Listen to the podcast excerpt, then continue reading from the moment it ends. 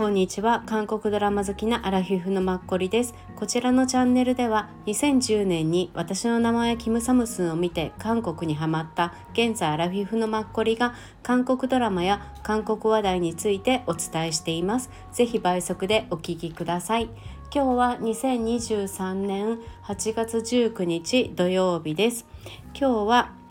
先日33話でお話ししたアンクル。を全部見終わったのでその感想についてお話ししたいと思います33話の方で、えーと、6話まで見た感想とちょっとキャスト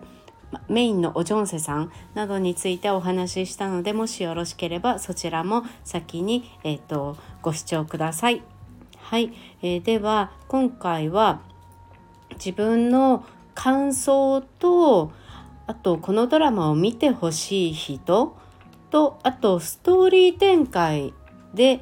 まあええー、と思ったのと疑問に思ったところやあと最後雑談でキャストの方について簡単に話したいと思います。はいもう感想は分かりやすくちょっと一つだけです。もう完全にあのヒューマンストーリーで感動するので是非見てくださいっていうおすすめなんですが自分的にメインとしては、まあ、人間が生きる上で一番大切なこと、まあ、コミュニケーションですよね。人との信頼とか愛っていうのをこのドラマを見てすごく改めて学ばせてもらったって思いました。はい。それに対してのちょっと派生のあの感想をお伝えさせてくださいえっと、今お伝えしたことがもう軸として全てなんですね。のでこう甥っ子とおじさんがもう10年ぐらい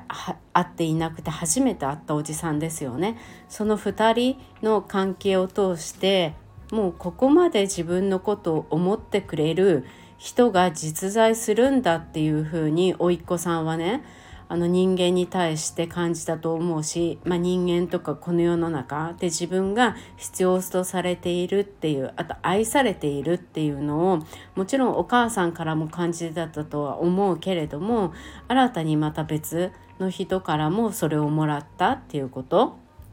自分が信じられる人がいる。で自分を信じてくれる人がいるっていうのをあのこの「おじさんから学べたっていうのはすごく人が育つ上でねすごく大事なことだよなって思いました。逆にこのおジョンセさん演じるアンクルおじさんもあの幼い頃に両親が亡くなってしまってでも2歳年上でしたっけお姉さんが。あのほとんど自分と変わらない子供なのにもう自分を育ててくれたそのお姉さんに対してのもうなん今までの恩とかも気持ちですよねもう私とかじゃ全く想像することができない、うん、もうそれがやっぱり彼自身を作っているっていうことですよね。それでいてやっぱり彼自身のその人間としてのベースがあってそれでこそ周りとの人の関係もできるしあの甥っ子さんに対してももう果てしない愛情ですよね。を持つことができているっていう感じ、うん、なのでもう思春期とか青春期の、まあ、環境の大切さっていうのもここですごい改めて感じさせられました。うん、あのこの彼のおばあさん、まあ、財閥の長みたいなおばあさんがお金が一番、まあ、大切で自分の息子もことも結局最終的に息子がもう犬のように育てたじゃないかっていうやっぱり同じようにその息子も自分の息子をどう育てていいかわからないから同じような対応になってしまうっていうその繰り返しですよね。でもそのおばあさんは自分がお金を稼ぐことにはとても長けていたからそれがいい方法で稼いだのかどうかは別としてね大きく君臨するっていう能力には多分長けていたから他のことができない自分なんていうのはあの認められないでしょうしそんな発想も持てないでしょうし周りも彼女にそんなことを言うことはねまずないから子供だけが反発しても何もその、ね、自分は間違ってないっていうことで受け入れることができないっていうかある意味まあまあ、ここの中で一人でね 生きてきたっていう、まあ、最後もそんな感じでおばあさんは終えていくけれどもやっぱ亡くなる時に全てが出るよなって結構アラヒフになると目上の方たちを見たりとかもして私ここ何年かですごく感じるようになってきてやっぱり自分の最後はどういうふうに終わりたいかっていうのをぱこれからの人生で、うん、自分の歩き方によってそれが出るんだろうなっていうのをすごく感じるあの近年なのでよりすごく身に染みました。はい、あとその青春期思春期っていうのでもうこのねあの体罰を受けたこの甥っ子さんっていうのはとても苦しかったっていうのは当然のことながらその他の甥っ子さんが転校した先の小学生の子どもたち同級生たちもお母さんいろんなお母さんがいらしてやっぱりあのお母さん専業主婦とかだとより一層まあ集うところがお母さん同士になりやすいでやっぱりこう群れをなしやすいですよね人間って似た人同士が。なのでそこの他人を見ながらやっぱり生活するようになるとどうしてもその人と変わらない自分もその同じ中にいようとするから子供にと対してもうその子どもの希望とか子ども自身を見てその子に合う環境を与えるっていうよりも周りの人たちの目を見ながら周りと変わらない同じ環境を求めるようになるというか例えばブランド品ですよね。高級ブランドルイ・ヴィトンでもシャネルでもエルメスでも自分がそのブランドがすごく好きでそのブランドの何が好きなんだとかそう語れる人はまた別にして今これが流行ってるから持つみたいなそういう感覚が強い方だとどうしてもその周りがいいと言っていればこれがいいんだっていうのが基準になるでしょうしそうするとその流行りがどんどん変わればその自分のまあ、価値観は多分もともとないのかもしれないけれどもそういう信念とかもねもともとないからどんどんそれと一緒にあの自分のいいと思うものが変わっていったらそれとともに子供もどんどん動かされて子供も軸がなくてすごい不安定になっちゃうっていうか局お母さんのそのブランドの一つに過ぎなくなる、うん、やっぱそういう子供たちっていうのは人間だからねあの動物は口が聞けなくてよりかわいそうだけれども子供というのも結局あの幼い頃は親の力がないと何もできない。あの周りの大人の力がすごく大きくてそういうのに環境に左右されてしまうから。自分のところではどうにもならないよなっていうのをねすごく今回ねこれを見て本当に実感しましたよね。うん、でねで子供が我慢すればいい環境になるならざるを得ない、うん、とかまあいろいろですよね。でも子供も当たり前だけど人間は自分の母語反応でね自分を守ろうとするからどうにも出ようがないよなっていうところでやっぱここからあのこういうドラマを見てほしい人っていうのは、まあ、ある意味親になる方うん、っていうのはすごくこのドラマは合ってるんだろうなって思うし思春期の子供たち幼い子供でも今現在このアンクルみたいな人があの自分にはいないって思うような人でもあの血がつながってるつながってないは多分関係なくてで近くにいるいないは関係ないと思うしその年齢っていうのも多分まあ目上の方であればそれがいいんでしょうけれどもそれがあの同級生かもしれないし、うん、それは本当にその人それぞれで分かんないよなっていうのも思いました。育ってきた中でね周りの大人とか、まあ、両親がそうであれば一番いいかもしれないけど一概にしてそうでない、うん、っていう環境も多いと思うし、うん。ね、こういうアンクルみたいな人をが自分の周りにいたら一番幸せだけれどももうすぐに思い浮かばなくても、うん、そのうち絶対きっと絶対出てくるんですよねこういう方っていうのは。うん、だからそこであの見逃さないでほしいというか最初は分からなくても自然と人間の心って自分が求める人に対しては反応すると思うから、うん、やっぱりこの人なんだなっていう人を見つけてほしいなっていうのはすごく思いました。なのでそういううん、人子供とか大人になってもこういう方が自分の周りにはまだ見つからなかったっていう方とかでもきっと絶対求めていれば絶対必要な人って神様があの自分のそばに、うん、見つけられる場所に与えてくださると思うので早くにしても遅くにしても、うん、だからそういう人は絶対見つけてほしいなって思いました。うん。ね、あとはストーリー展開。で私一番最後がなんかちょっと途中からドキドキしてえー、どうなるんだろうって思ってあの男の子が成長した男の子がねインタビューで出てきた時にだから最後までちょっとドキドキしてまさかあんなにアンクルが大病を患うと思わなかったし、うん、で一番最後がまさか予想外に、まあ、ああいう結果になるとは思わなかったんで私基本的に何でもハッピーエンドで終わるだろうって楽観的に思う方なんですけど結構流されやすいので最後の最後でああいう風になると思わなかったからあ良かったっていう風にすごくね実感しました。うん、ね、あとあの途中でねあの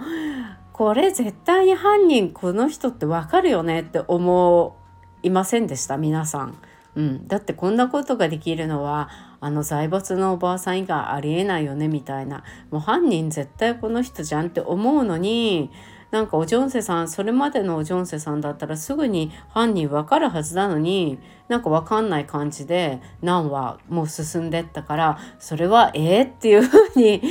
うん、すごい思いましたねはい。であとは、まあ、これはね極端なっていうか言わなくてもいいかもしれないんだけれどもこのおジョンセさんが病の中でも歌が異常にうまいっていうのが それがすごいねギャップを感じた。うん、まあねそれがまあ、ドラマであり現実でないっていうところなのでやっぱりあの綺麗なね歌を流したいし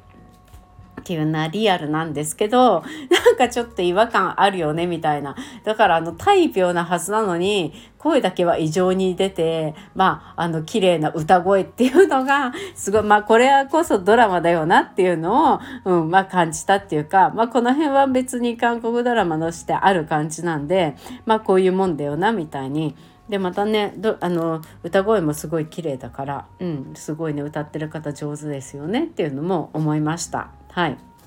また最後雑談で、まあ、あのキャストの人たちオジョンセさんの演技力はもう今回私すごい確信したのでもう次回から彼が出てるドラマはとりあえず1話見ようっていうふうに思いました。はい。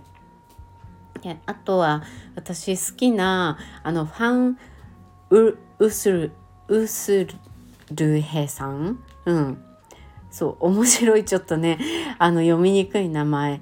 の方なんですけれども途中からあのママ友のあのゴールデンママでしたっけ？あのグループを離れてだんだんこちら側に寄ってきた話し方というか声に独特な特徴がある、はい、お母さんですよね。前前回の33話でもお伝えしたんですけれども以前のカーテンコールでの財閥の上の長男のお嫁さん役をやっていたすごく性格がいいあんまり人を疑わない、うん、女性の役をやっていた方ですよね。の今回も同じような役で私すごいこの方のこの ボケる役っていうか面白い役がすごく好きで天然な感じの女性を演じるのがすごくお上手だなって思ったんでだからまあカーテンコールでもああいう役だったのかなって逆にこっちのアンクルの方が早いからね放送がすごく思ったんですけどすごいね今回もすごい良かった。うん、すごいあのママ友のあのファンウスルヘさんに私はとても癒されました。はい、うん、よかったですよね。でそう実際43歳っていうのが全然見えない本当に可愛い方なんですけど、はい、私がアラヒフだから43歳に見えないって思うのかでもね378ぐらいにも見えるんですけどね。うん、であとイサンウさんあの男性の再婚する相手の男性の役だったイサウさんも今回は私の中でイサウさんまあ良かったんじゃないかなって思います。なぜかイ・サンさんには私あのあの批評がなんか冷たいんですけど なんとなく、うん、キム・ソヨンさんの、まあ、旦那さんなんですよね。今回サウンさんなんか良かった。冷酷な冷酷というかあのいまいちいい人だか悪い人だか途中まで分かんなかった、うん、その表情もなんとなく彼らしく表情に動きがないと私彼のことを思っているのでそれにはぴったりだったしそれからもいまいち信用できないような私にとってはねあれだったけど一番最後とか、まあ、年を取ってからの、まあ、外見全然変わらないけれども、うん、この方すごくなんか合ってたなってアッパって呼ばれてるのもすごく合ってたなって思いました。はい、もうイサウさんは私一番最初に知ったのはあのなんだっけなんだっけえっとねあれに出てたんだよね。のねカンダニエルっていうワナワンっていうのが私好きだったんですけれどもプロデュース101シーズン2の男の子たちだけから登場したワナワンっていうのがあってのカンダニエルっていうメインボーカルの男の子は異常に人気があって今ソロでやっててそれでも人気があると思うんですけど一時 TWICE の辞表と、まあ、付き合うたりとかしてね公開恋愛をしてでも2人とも会う時間がなくてみたいな感じですぐに別れてしまったんだけれどもそのカン・ダニエルがあまりに人気があるから TBN がいろんな番組を作って彼のを出すために番組を作った中の一つのバラエティ番組で布団の中は危険だっていうのがあってそれにあのカン・ダニエルが出て他にもいろんな俳優さんも出てくるし k p o p の人も出てくるしいろんな年齢いろんな男性たちが出てきたんですね。でそれに登場する共通点っていうのは皆さんチップトゥリっていうあの引きこもり家が大好きで休みの日はずっと家にいるみたいな人たちを呼んででそのみんなでいろんなところが舞台になってチェジュ島はあったかな。あとちょっとなカンウォン道の方だったりとか遠くだとダナンにとかも行ったりしたんですけどそういうところで1泊とか2泊をみんなで過ごすみたいな。でみんなあの最初は初めましてみたいな。で一回イ・サンウさんも出てきたことがあって、うん、そこで私イ・サンウさんっていう人を知ってこの人なんだろうって思ってであと週末ドラマで私見たのかな。そうそう。そんな感じでで奥さんがすごい有名なキム・ソヨンさんっていうのを知ってあのペントハウスの,、うん、あのチャン・セジン役のね、うん、それですごいびっくりしました。はい。そうイ・サンウさんね。今現在も日日ドラマに出ているようなのでもうそれ日日ドラマとか週末ドラマとかがぴったりな